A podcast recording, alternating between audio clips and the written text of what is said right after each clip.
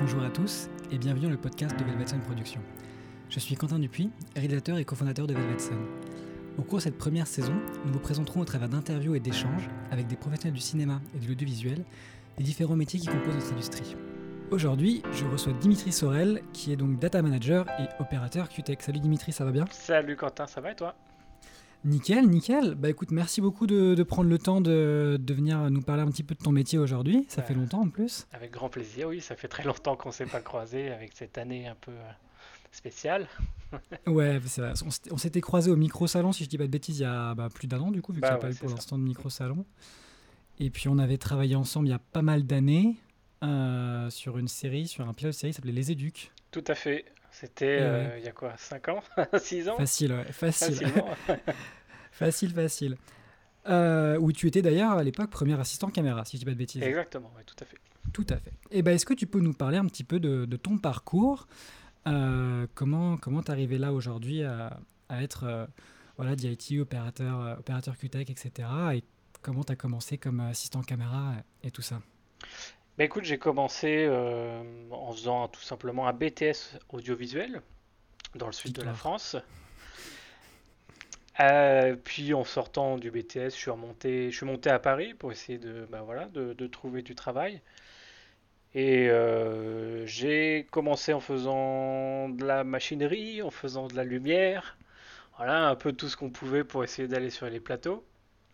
Et puis, euh, je me suis vite rendu compte que la caméra, c'était quand même plus un truc euh, qui me plaisait, plus technique, plus, un peu plus pointu. Donc, euh, j'ai assez rapidement fait de la caméra comme troisième assistant, second, premier sur des petits, projets. Et puis, au fur et à mesure, je me suis rendu compte qu'il y avait moyen de pousser encore plus le truc, bah, notamment dans la vidéo ou dans la gestion des caméras plus profondes. Et tu cette branche justement des DIT, des data managers, des opérateurs QTech qui m'a intéressé et que je commence à suivre depuis 2-3 euh, ans. Et euh, me voilà euh, à faire des tournages maintenant plus à ces postes-là qu'à poste d'assistant opérateur. Et comment ça s'est fait du coup la, transition? C'était naturellement Toi, tu avais envie d'aller plus vers ça finalement que, que, le travail purement sur la, sur la caméra? Tout à fait. Euh, en tant qu'assistant sur les petits tournages, bah, tu te retrouves à faire, euh, à gérer les datas, à gérer la vidéo. Donc forcément, c'est très, très lié. Euh, c'est peut-être l'envie de me spécialiser là-dedans qui m'a donné envie de faire ça. Et ouais, me rendre compte que j'étais tout le temps en train de chercher à à peaufiner euh, les réglages, à bidouiller des astuces pour voir comment on peut améliorer les choses. Et euh, j'ai dépassé ce truc de juste d'assistant où il faut euh, apporter des objets, chef opérateur, changer des batteries, des machins, qui est très intéressant et qui est très noble, hein, bien sûr. Mais j'avais envie de pousser le côté technique, le côté logiciel, et, voilà, le, toute la partie électronique aussi de tout ça. Quoi. Ouais, et puis sûr. Puis en plus, c'est tellement en plein essor maintenant depuis, depuis quelques années, mais c'est quand même chose qui est, qui est assez récent. Est-ce que bah, tu peux nous en, nous en parler un petit peu plus? Parce que c'est vrai que je pense que c'est des métiers qu'on connaît encore peu finalement aujourd'hui, notamment peut-être dans le, en, France. Alors est-ce que tu peux du coup nous expliquer ce que c'est déjà qu'un DIT Oui, un DIT, donc c'est un Digital Imaging Technician, donc c'est une personne qui va être responsable euh, de la qualité technique de la caméra, de tout son workflow, sa gestion euh, des, euh, des rushs et de la colorimétrie des caméras présentes sur le plateau, et qui va suivre toute cette chaîne-là pendant la production pour l'amener à la post-prod et essayer de simplifier un peu la post-prod aussi. C'est-à-dire qu'il va préétalonner, les images en direct. Euh, il va préparer tous les fichiers, toutes les métadonnées, tout ça, pour que la post-prod aille, euh, un peu plus rapidement. Et c'est euh, du coup un gros soutien pour les assistants opérateurs et le chef opérateur, parce que lui, il peut apporter des connaissances un peu plus poussées sur la caméra, sur son utilisation, sur comment l'exposer, etc. Mais est-ce que tu peux nous parler un petit peu de comment finalement, ce métier est, venu à être une branche séparée parce que je suppose qu'avec le début des caméras numériques, comme tu dis, beaucoup de fois sur des petits tournages, les assistants prenaient ce travail-là finalement data management et ça a pris tellement d'ampleur que c'est devenu un poste à part entière. Bah, alors comment l'expliquer, je sais pas. Je pense que les assistants caméra, ils ont déjà beaucoup de boulot à faire sur les sur les, les, les, configurations des caméras, sur les optiques, sur la mise au point, sur euh, sur euh, la gestion euh, du matériel qui remplit des camions et des camions. Donc donc c'est bien d'avoir cette personne là en plus, c'est un gros soulagement pour beaucoup de personnes sur le plateau.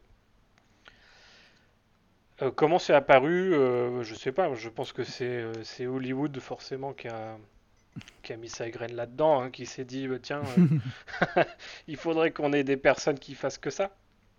Et, euh, c'est beaucoup de boulot, hein, ça permet justement de bien pousser le truc. Et euh, en France, c'est arrivé. Hein, il y a de plus en plus de tournages sur lesquels il y a des DIT de présent ou que des data managers. On pourra faire la différence après si tu veux. Expliquer peut-être la différence. Si tu veux faire la différence, vas-y. Hein. Expliquer la différence entre un. Est-ce que, tu peux nous donner la différence entre un DIT et un data manager?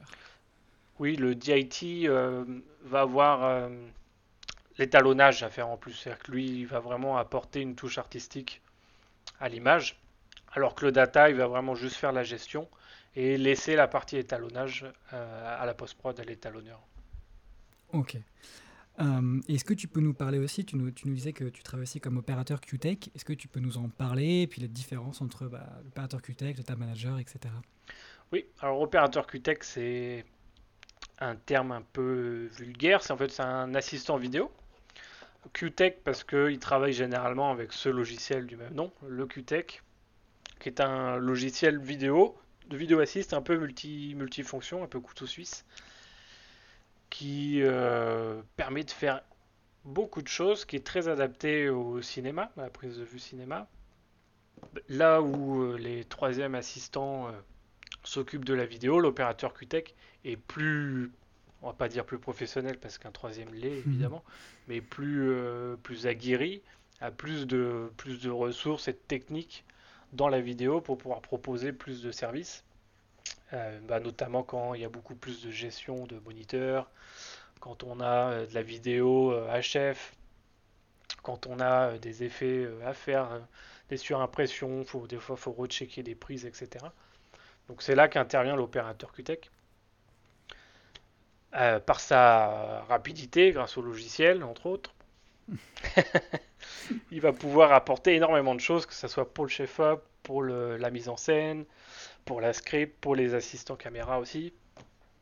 Ouais, donc finalement, la, multiplication des, des, flux vidéo, je veux dire, sur un tournage, des moniteurs, etc., avec le numérique, a entraîné aussi tout ce besoin d'avoir quelqu'un euh, qui, puisse gérer, euh, qui puisse gérer autant de monitoring de retour euh, pour Coffee, pour toute l'équipe, etc. C'est vraiment aussi une aide supplémentaire parce qu'avec le numérique nous permet bah, d'avoir aussi ces possibilités-là.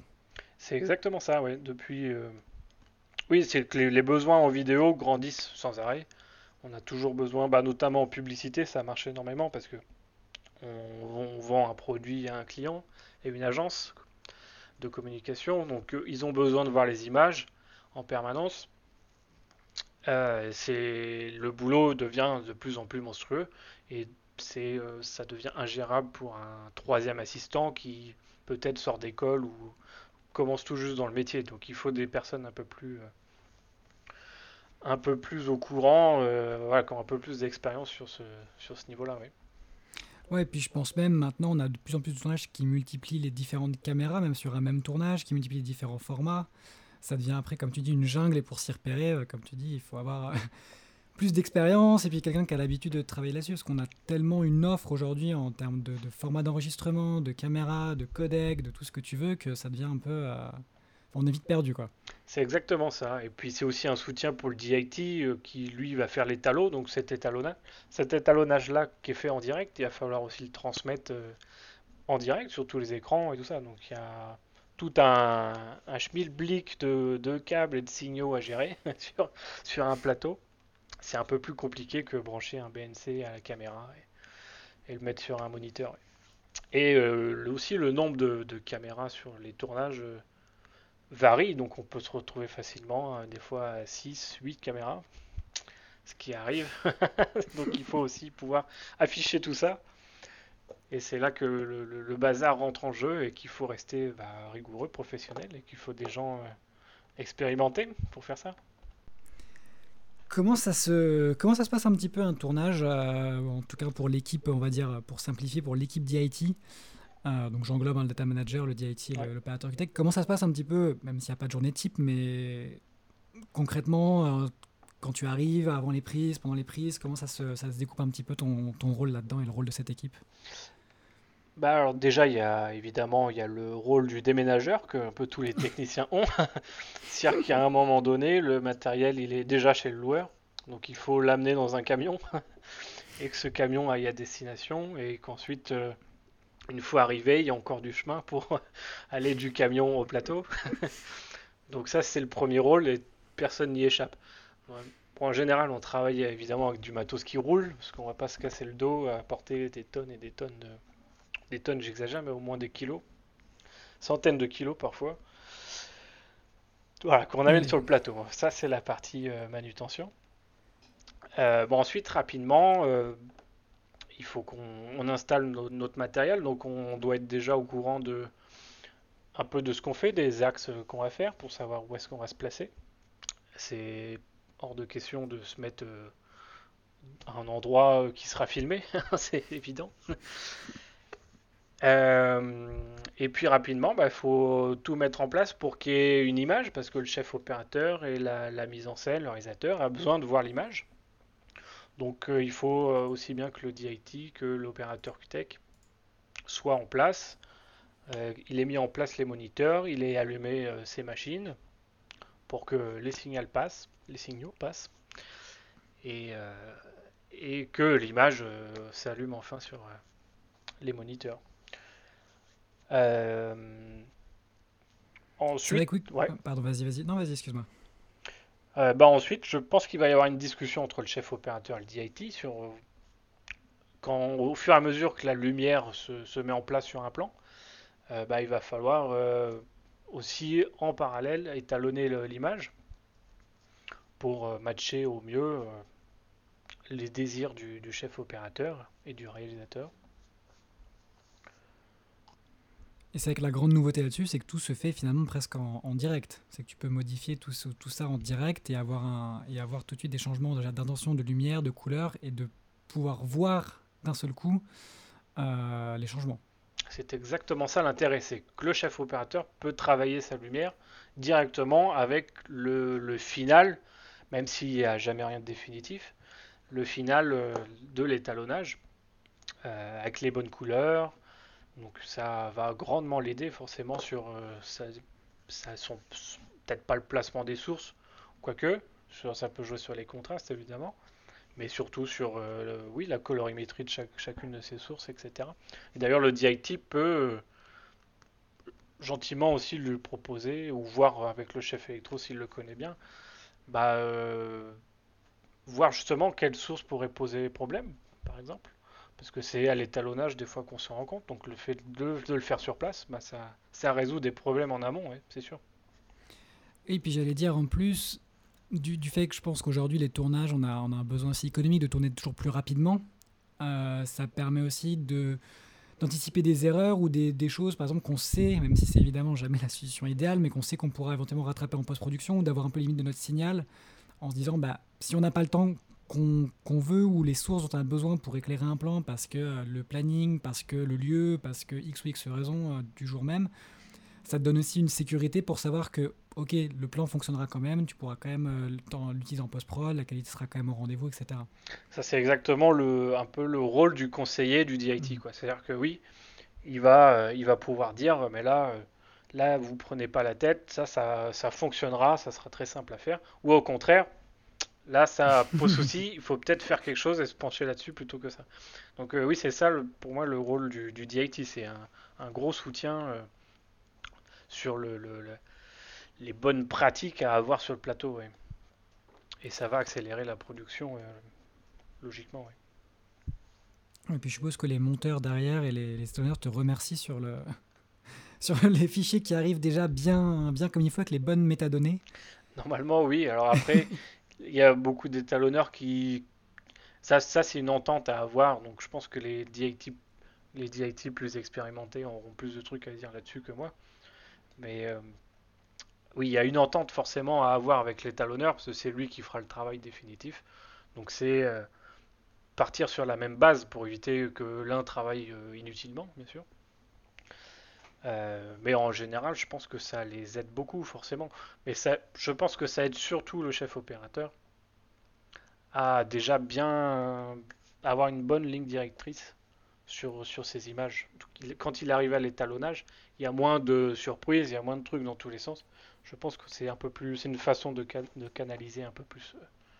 Sur, euh, sur, sur, le côté technique, donc je suppose, il n'y a aucune, tout, le travail du DIT sur, l'image, il n'y a aucune donnée qui est directement enregistrée évidemment sur les fichiers sources, c'est que de la métadonnée finalement que vous appliquez sur le signal vidéo pour le monitoring euh, sur le plateau. Euh, oui, alors il y a, vraiment mille et une méthodes de le faire. Euh, bien sûr, on enregistre toujours les fichiers natifs, que ce soit soit en RAW, soit, soit dans du log, voilà, pour garder toute la dynamique du capteur au maximum, le maximum d'informations on n'aime pas se brider dès le tournage hein, en général. Donc euh, on tourne de toute façon quasiment qu'avec des caméras qui le permettent, donc euh, on va pas on va pas s'en priver. Ça coûte un peu plus cher en termes de stockage, c'est sûr. Mais euh, tout ce qui est fait sur le, sur le plateau, c'est juste de la, de la prévisualisation. Et c'est oui, c'est que oui, on peut dire de la metadata, ou ça peut être des luttes, ça peut être c'est essentiellement ça, soit de la métadonnée, soit, des luttes qui sont faites sur le, plateau, qui sont récupérables en post-prod.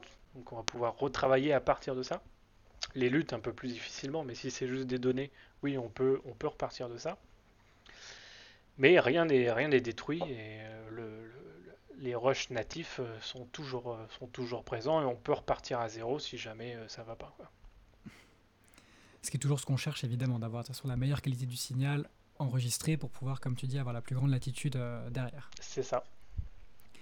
Euh, comment tu as vu un petit peu bah, ce, Comme tu dis, ce, que, ce qui est intéressant, je pense, ton parcours, c'est que tu as été là euh, au début, quelque part, de ce, du, début de, de, ce, de ces postes de data management, de IT, etc. Comment tu as vu un petit peu ça évoluer, prendre de l'ampleur sur, sur ton parcours, sur les dernières années, etc. Je sais pas, je pense que ça serait assez personnel ce que je vais dire, mais euh, je suis pas sûr de. Ça existe quand même depuis un, bon moment aux États-Unis. Euh, le QTEC, ça fait euh, beaucoup d'années que ça existe, le logiciel, et avant le QTEC, il y avait d'autres solutions. Je sais, je sais pas. Moi, j'ai l'impression qu'il y en a de plus en plus, mais c'est peut-être aussi parce que moi, je me dirige là-dedans, donc forcément, j'en croise plus souvent. c'est un peu, euh, voilà. Donc, je, je pense que j'ai un avis un peu biaisé sur la chose et je, ne saurais pas dire comment c'était avant, parce que avant, je travaillais moins. Je, je suis sorti d'école il y a 7 ans. Et c'est pas en sortant d'école que tu deviens DIT et que tu te rends compte un peu de tout ça. Donc, euh, c'est pas une question simple à répondre, ça. Hein. non, mais t'inquiète. Euh, c'est ça qui est intéressant. c'est d'avoir ta perspective, euh, ta perspective dessus, parce que, comme on disait, enfin, tu vois, moi de mon côté, enfin voilà, on se connaît depuis longtemps, qui aime bien m'intéresser à l'image, à la technique, etc. C'est vraiment quelque chose dont on entend beaucoup plus parler, en tout cas en France. J'allais dire relativement récemment. Évidemment, ça fait nombreux existe, mais c'est quand même. Je trouve qu'en tout cas pour le côté français, il y a un essor qui est assez, qui est assez récent est assez nouveau, tu en vois sur des forums professionnels, on en parle, on commence à vraiment plus depuis, ouais, depuis 3-4 ans. Euh, donc, tu vois, c'était... Je me demandais s'il y avait eu quelque chose en particulier qui avait fait que d'un seul coup en France, on s'était dit, bah tiens, il faut qu'on avance sur, le, sur ce côté-là, ou si c'est progressif, c'est la force des choses, c'est, euh, ou si ça s'est fait un peu naturellement. Je pense que c'est assez progressif et naturel. C'est-à-dire qu'on on tend toujours à suivre un peu le modèle américain, les machins et tout ça, mais c'est à retardement. Donc, le temps que le temps que ça se met en place. Mais ça a encore du mal. Alors les DIT, oui, mais pour reprendre les opérateurs QTEC, par exemple, en fiction, euh, j'en vois très très peu. Il y a un peu cette année parce que euh, le QTEC permet de faire du streaming, donc c'est une bonne chose. Voilà, chacun peut avoir l'image sur un, sur un iPad, sur un iPhone. Et euh, peut-être que ça a motivé les productions à, prendre euh, un QTEC et un opérateur pour euh, éloigner les gens des moniteurs. c'est toujours un problème sur les plateaux. c'est l'objectif. Bah, tout le monde veut voir ce qu'on fait, c'est évident. Hein. C'est normal. Et mais je trouve que ça, ça, a encore beaucoup de mal à, arriver. Là où aux États-Unis, c'est plus ou moins systématique d'avoir un opérateur QTEC sur un, sur un, sur un film. En France, c'est toujours le troisième assistant qui se, qui se tape le boulot de, du, du combo, du Video Village. Euh, alors que c'est un boulot monstrueux, quoi. Faut être euh, avec la mise en scène. Faut... C'est un, presque un boulot de mise en scène autant que, euh, que de l'image. Parce qu'il faut bah, comprendre le, le film qu'on est en train de faire, tout simplement, pour pouvoir faire des relectures précises sur euh, des, prises précises, etc. Les retrouver rapidement. Donc c'est c'est je trouve que ça manque euh, ça manque c'est encore du mal les DIT eux sont un peu plus présents sur les plateaux quand même. Ils sont même assez présents. Parce que c'est c'est vraiment super quoi de pouvoir étalonner en direct. Bah, c'est vrai c'est super pour tout le monde quoi. Même si je trouve que c'est super d'avoir un opérateur QTEC, mais je sais pas, les productions euh, bloquent encore là-dessus. Ça coûte encore assez cher, peut-être, je sais pas. c'est vrai que moi, j'ai souvenir quand j'ai fait mes, premières armes, euh, pareil en troisième assistant et en stagiaire, euh, c'était pas du QTEC mais c'était de la Jackie Pro pour faire, pour faire les retours parce qu'à l'époque c'était sur de la, notamment sur de la Red One les temps de playback sur la RAID étaient tellement longs pour sortir du menu record, pour aller sur le playback, retrouver une prise et le lancer, qu'on avait du coup ce système avec des AJA euh, pour pouvoir tout de suite retrouver une prise rapidement, même si la qualité était moindre évidemment que de la lire de la, de la RAID, mais ça permettait d'avoir euh, rapidement, comme tu dis, pour l'équipe mise en scène, ou pour les scripts, ou pour le make-up, ou n'importe quoi, enfin d'avoir un, un, retour rapide plutôt que sur les caméras, oui sur les premières grosses caméras numériques où les temps de, de, de, comment dire, de voyage dans les menus étaient euh, un petit peu longs, on va dire. Oui, mais même, même encore aujourd'hui avec les caméras modernes, hein, faire un playback sur une caméra, c'est une tannée. Parce que, euh, oui, tu vas pouvoir faire le temps qu'elle switch de mode. Il faut que le signal SDI reprenne la synchro, machin, donc tu peux la perdre. Avec la HF, c'est un vrai merdier. alors que le QTEC, c'est instantané à l'image près. Tu peux vraiment faire un playback. Dès que c'est coupé, paf, un playback instantané. Donc c'est un gain de temps en, production qui est, énorme, le QTEC. Ouais, ça te permet en plus de, tu peux retrouver un moment précis dans une prise, tu peux retrouver rapidement, enfin scroller rapidement. Enfin vu que tu travailles sur un ordinateur, c'est autre chose que les menus de la caméra sur les écrans tactiles ou sur les. C'est extrêmement ergonomie. En fait, tout, tout le logiciel est travaillé sur l'ergonomie pour être efficace. Tu as travaillé à la fois sur des équipes, euh, sur des équipes de tournage françaises et anglo-saxonnes. Est-ce que tu peux nous parler un petit peu des différences entre les, deux, euh, quand, notamment en data management, parce que c'est ce que tu as fait, euh, il me semble, sur des équipes américaines? Est-ce qu'il y a une différence dans la manière d'aborder le, workflow ou est-ce que c'est pareil ou voilà, Est-ce que tu peux nous en parler un petit peu sur ton expérience euh, à toi? Alors moi, c'était surtout la gestion du plateau qui m'avait surpris. C'était un tournage pour Disney. Alors c'était des Anglais, c'était pas des Américains, je crois. Et euh, bah, je, je, les trouve grandement plus efficaces et surtout pragmatiques dans leur méthode de travail. C'est-à-dire que là, nous, des fois, on aime bien un peu. Euh, on aime bien que ça aille vite, mais on ne sait pas comment le faire. on, va nous demander des trucs dans tous les sens. Et bah, à part créer euh, un peu le chaos, généralement, je trouve que ça mène à rien. Moi, je suis plutôt. c'est pas, c'est pas moi qui décide malheureusement sur ce genre de truc, mais je suis plutôt du genre à bien vouloir réfléchir à ce qu'on va faire et à bien organiser et à le faire de façon méthodique. Et je trouve que ça, roule dix fois mieux comme ça. C'était à ce niveau-là que moi je voyais la différence. Euh, en termes de data management, par contre, c'était géré par un labo français. Donc j'ai pas pu vraiment, euh, j'ai pas pu vraiment voir la différence. Il euh, n'y a que avec Netflix où c'est un peu plus pointu. Il y a des demandes un peu plus spécifiques et justement c'est ça qui est intéressant je trouve. Oui, des demandes spécifiques sur les formats d'enregistrement, sur les, sur, les, sur les signaux, sur ce qu'ils veulent par rapport à eux, leur euh, cahier des charges, je suppose, sur leur, sur leur diffusion. C'est ça, mais aussi sur les, sur les copies, le nombre de copies, euh, le contrôle qualité, de quelle manière il est fait, sur les, les, rapports. ils sont un peu plus regardants et, et demandants là-dessus, mais c'est super, je trouve que... des fois c'est un peu chiant. Hein.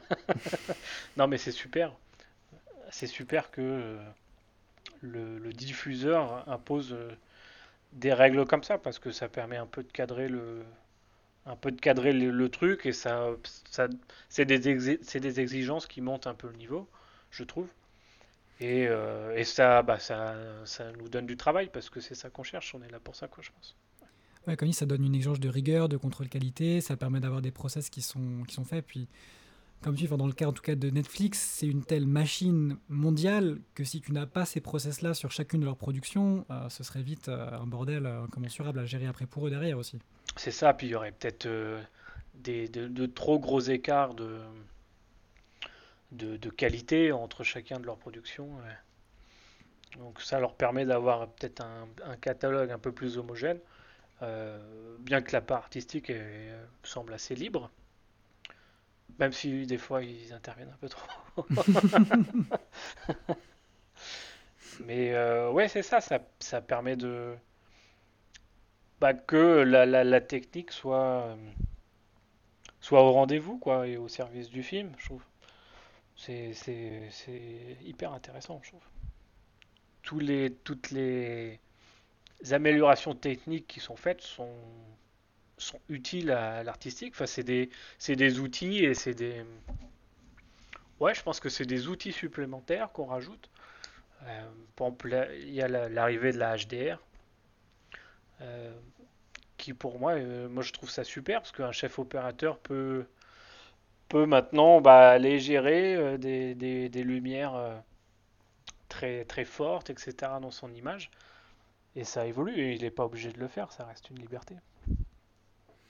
Mais c'est bien que tu en parles, la HDR, parce que c'est un sujet qu'on n'a pas encore évoqué ici dans ce podcast d'ailleurs, de façon générale. Qu'est-ce que tu penses de la HDR Tu viens de dire que c'était bien. Moi, je trouve que la HDR, c'est c'est euh, c'est un peu comme si bah, voilà, on a des crayons de couleur en plus. C'est-à-dire que ça n'enlève rien. C'est juste on, a plus de possibilités, donc on va pouvoir aller chercher d'autres couleurs, on va pouvoir chercher plus de luminance. Euh, et aussi dans les noirs, on va pouvoir chercher des trucs plus sombres, plus denses, etc. Et bah c'est voilà, on juste on élargit notre palette. Euh, et comme je disais, si le chef opérateur a envie de faire une image euh, très peu contrastée, etc., il peut toujours le faire en HDR, ça c'est pas un problème. Donc euh, moi je trouve ça super, je vais, je vais voir beaucoup de films en Dolby Vision. Euh, je suis, moi je suis émerveillé par ce genre de truc, surtout en projection, c'est très beau. Hmm, c'est vrai que c'est assez joli. Pour en avoir vu quelques-uns aussi, ça. Enfin, c'est comme tu dis, c'est des outils en plus. Je suis pas forcément certain que ça, ça, ça a son utilité tout le temps. Mais comme tu dis, il y a des projets pour lesquels ça a une utilité vraiment, vraiment justifiée, intéressante et que ça rajoute. J'aime voilà, bien l'analogie que tu as fait avec des crayons de couleur, effectivement, c'est ça, c'est que tu, ça te rajoute des, des, cordes à ton arc et après, bah, c'est l'histoire et, le réalisateur, le chef opérateur, le production designer qui décideront de s'en servir ou pas. C'est ça, c'est de la, même façon que quand on est passé à la couleur. Euh, quand la couleur est arrivée, euh, rien n'empêchait euh, de faire des films en noir et blanc, quoi. Il hein, n'y a pas de problème. Hein. on te regarde, David Fincher. On te regarde. Mais exactement, tout à fait. Euh... c'est intéressant sur le sur l'HDR, c'est vrai que c'est quelque chose qui est encore. Euh, ça a beaucoup de mal, euh, ça a vraiment beaucoup de mal à venir en France. Euh, je comprends pas. Je, crois qu'en je, suis assez peu renseigné, mais j'ai vu très peu de films français sortir en Dolby Vision. Je vois peut-être tu peux me contredire, mais je vois quasiment que des films américains.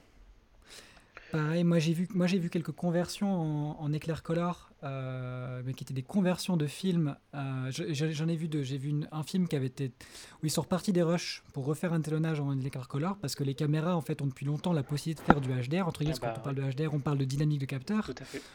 Euh, donc ça, on peut le faire. Le problème, c'était les supports de diffusion qui ne suivaient pas sur, le, sur, sur, sur cet aspect-là. Donc oui, moi j'ai eu la chance de voir deux films français du coup par Éclair Color, donc un qui était une sorte de, d'upgrade fait à partir du, du, SDR et un où ils sont repartis des rushs euh, pour refaire un nouvel étonnage complètement différent. Et c'est vrai que c'était, ça n'a pas le même rendu. mais, mais comme tu dis, ça, ça a son intérêt. Puis Dolby Vision, pareil, mais j'ai pas souvenir qu'il y ait eu beaucoup de films français qui utilisent. mais c'est beaucoup aussi, je pense, de, de, de coûts de post-production différents aujourd'hui, non? Bah, ça, ça demande de faire un mastering HDR et SDR en général. Maintenant, mm. c'est toujours les transitions qui sont un peu compliquées. Euh, peut-être qu'il y a un moment donné, on sera passé tout le monde en HDR et qu'on voilà, pourra se libérer du, mastering SDR. Mais forcément, ça rajoute euh, quelques journées d'étalo de, de plus pour faire, euh, pour faire ce mastering là. Bah, pour les versions DVD, Blu-ray qui ne sont pas qui ne sont pas 4K, enfin pas 4K HDR, pour tous les écrans qui ne sont pas HDR, enfin pour beaucoup de raisons quoi. Ouais. Il, y a, il y a encore un, peu de temps à attendre pour qu'on en soit là. C'est vrai que loin est le temps où tu avais des copies, des copies de diffusion en pellicule et aujourd'hui avec la multiplication des formats, c'est vrai que le mastering, ça, ça devient quelque chose d'assez euh, d'assez énorme pour la post-production. Enfin, tous les, quand on pense au nombre de formats qu'il faut sortir pour tous les supports de diffusion différents, fois tous les pays, avec les, les bons sons, etc., ça devient quand même quelque chose d'assez monumental. C'est ça, c'est devenu assez complexe. c'est encore un autre ah. métier, ça. exactement, exactement. Euh, comment tu vois un petit peu l'évolution dans les, dans les prochaines années, du coup, bah, de, de, de toute cette partie-là de, data management, de DIT euh, sur, sur le plateau, comment un petit peu bah, tu, tu, oui, tu vois cette évolution euh, par rapport à la fois à la technologie, euh, par rapport aux nouvelles caméras et par rapport aussi aux façons comme tu de travailler, vu que c'est encore assez récent quelque part, notamment en France. Tu vois ça évoluer un petit peu comment? Moi, je pense que ça va, ça va grandir parce que il va y avoir des demandes de plus en plus compliquées, évidemment, mais aussi techniquement, bah, avec l'arrivée de la HDR, qui complexifie un peu, enfin, c'est vulgaire de dire ça, mais euh, peut-être que pendant un, pendant un temps, il va falloir qu'on ait du monitoring SDR et HDR sur, un, sur le plateau directement, qu'on puisse visualiser les deux, euh, comme ils font euh, aux États-Unis en ce moment. Euh, donc forcément, on va avoir besoin DIT, on va avoir besoin de data manager aussi parce que bah, les caméras sont de plus en plus gourmandes. On, gère des terras et des terras euh, par jour, c'est assez, monstrueux et colossal. Euh, donc il faut forcément des gens pour gérer tout ça. Donc moi je pense que ça, il va y avoir de plus en plus besoin de ces gens-là. Pour toutes ces raisons. Moi je suis tout à fait d'accord avec toi. Euh, je voudrais revenir un tout petit peu aussi, parce qu'on on l'a pas forcément euh, beaucoup évoqué, mais sur le data management, on a un peu plus parlé du QTech du coup et du DIT, mais est-ce que tu peux nous reparler aussi un petit peu du data management sur le plateau et, euh, et en post-prod Enfin, pareil, qu'est-ce que tu fais une fois que, le rush a été enregistré Qu'est-ce que tu fais de tout ça? Comme tu dis, comme tu parlais de tes disques durs de terra et terra de données, comment en tant que data manager tu gères un petit peu ça? Qu'est-ce, que, qu'est-ce, qu'on, attend de toi? Bah, Ce qu'on attend de toi, c'est que au moment de l'enregistrement, euh, les rushs sont sur une petite, euh, carte, des fois sont minuscules, des fois sont un peu plus grosses, un peu plus sérieux. Mais ces, données-là, souvent c'est 512 Go, 1 Tera, 2 Tera des fois. Euh, tout ça sur un petit support qui est un peu volatile, que tu peux perdre et qui est surtout enregistré seulement électroniquement, c'est de la mémoire flash. Donc il va falloir forcément sécuriser ça. Là où avant on mettait notre pellicule dans des boîtes, euh, bah là il faut qu'on trouve un moyen de sécuriser ça. Donc euh, on, copie, euh, on copie ces cartes-là sur plusieurs supports. On ne peut pas se contenter d'un seul. Donc généralement on a, on a une grosse tour de disque dur qui nous permet de stocker tout le film et ensuite on a des petites navettes. Aujourd'hui on a des petites navettes en SSD donc ça va plus vite à copier. Ça reste de la mémoire flash mais ça tient, il n'y a pas de souci. Et puis ces, données-là, on va les envoyer au labo qui lui va les traiter, il va les copier sur des cassettes LTO, c'est des cassettes magnétiques de 12, 15, 20 Tera, je sais plus combien. Euh, ils vont faire leurs archives là-dessus, parce que pour l'instant c'est le support magnétique qui a, gagné le, un peu la course euh, au support d'archivage. Euh, c'est ce qui est de plus sûr, apparemment. Et je pense que c'est vrai. J'espère. J'espère. En tout cas, tout le monde fait ça. Euh, et voilà, donc ça c'est la partie, bien sûr, copie de rush. Euh, on le fait pas avec de simples copier-coller, des fois c'est même impossible avec certaines caméras. Euh, euh, on a des, des, petits logiciels de contrôle qui permettent de vérifier que les copies, parce que quand on copie un, un, un Tera, c'est 10 puissance 9, 10 puissance 12, j'ai une bêtise, 10 puissance 12, oui. 10 puissance 9 c'est 1 giga, donc 10 puissance 12 bits, donc ça fait 1000, euh, un, euh, un, milliard Un milliard? On est d'accord hein, euh, Ouais, je crois que c'est ça, ça doit être un milliard. Un milliard. Donc un milliard de bits, et donc sur ces un milliard de bits, il bah, faut être sûr qu'il n'y en ait pas un qui est vrillé, parce qu'un seul bit qui est vrillé peut carrément, peut quand même mettre bien le bazar. Donc voilà, on a des logiciels qui vérifient ça, qui vérifient la, vraiment la parité. Avec des algorithmes euh, mathématiques. enfin, on va pas rentrer dans le détail, je pense que pas forcément intéressant. Aujourd'hui, pour toi, Trad Data Manager, il est plus ou moins le même, quelle que soit la caméra, quel que soit le codec, euh, quel que soit le format d'enregistrement. Globalement, c'est. Bah, on essaye d'avoir les mêmes méthodes. Alors après, euh... oui, si, c'est quand même plus ou moins les mêmes méthodes. Tu vas pas forcément travailler de la même façon précisément, mais la finalité est le même. C'est justement, c'est de simplifier tout ça quand tu vas faire tous tes transcodes et tout ça, c'est qu'à la fin, bah, pour le monteur, c'est complètement transparent. C'est que lui, il va, il va monter des rushs, qu'elles viennent de telle caméra, telle caméra, telle caméra. Pour lui, ça lui change rien. C'est justement ce boulot-là. C'est euh, simplifier euh, la, la, post-prod, quoi. Surtout le travail du monteur. Et je suis sûr qu'il te remercie beaucoup. J'espère. S'en rendre pas compte. Bah non, mais, c'est, mais, comme beaucoup dans le cinéma, le, le, travail le, le, mieux fait souvent est celui qui est le plus invisible.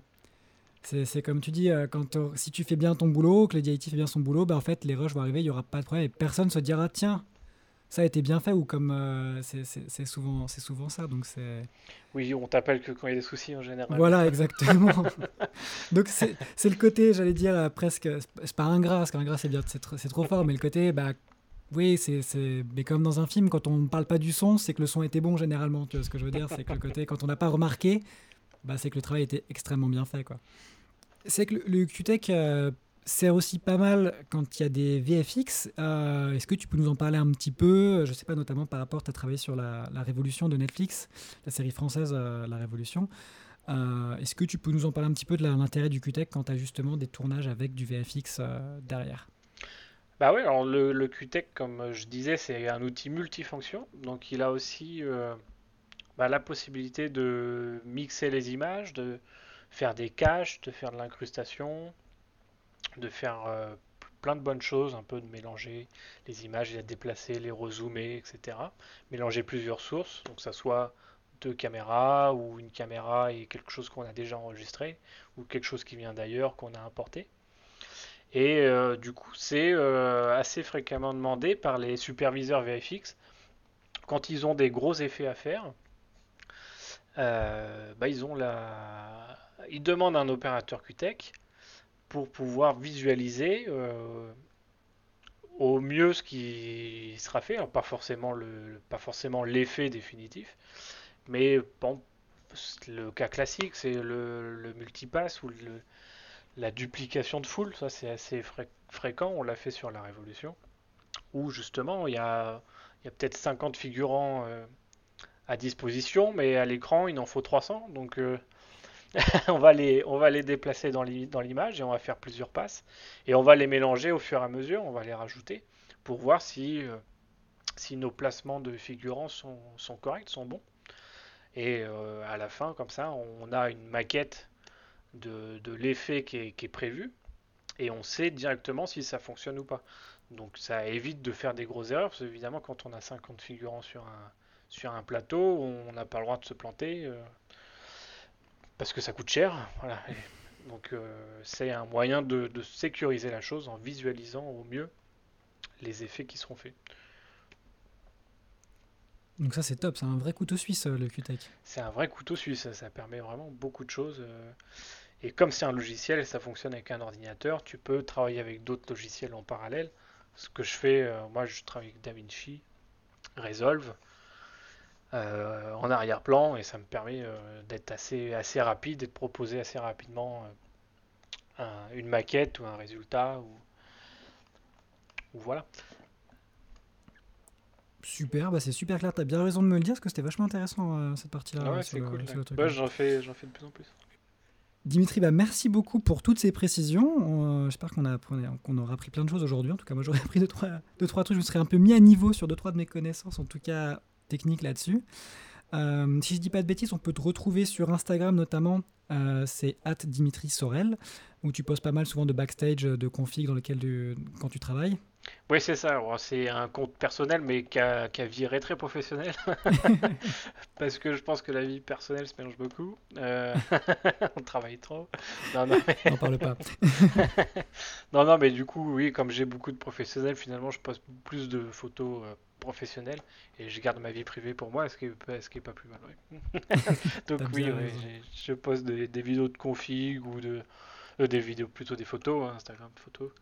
Des, des photos euh, de config QTech, d'IT ou de caméra, quoi. Pour tous les geeks et, et les passionnés. Eh ben c'est top. Eh ben n'hésitez pas en tout cas, j'encourage tous les gens qui nous écoutent à aller voir du coup ton compte, euh, ton compte Instagram.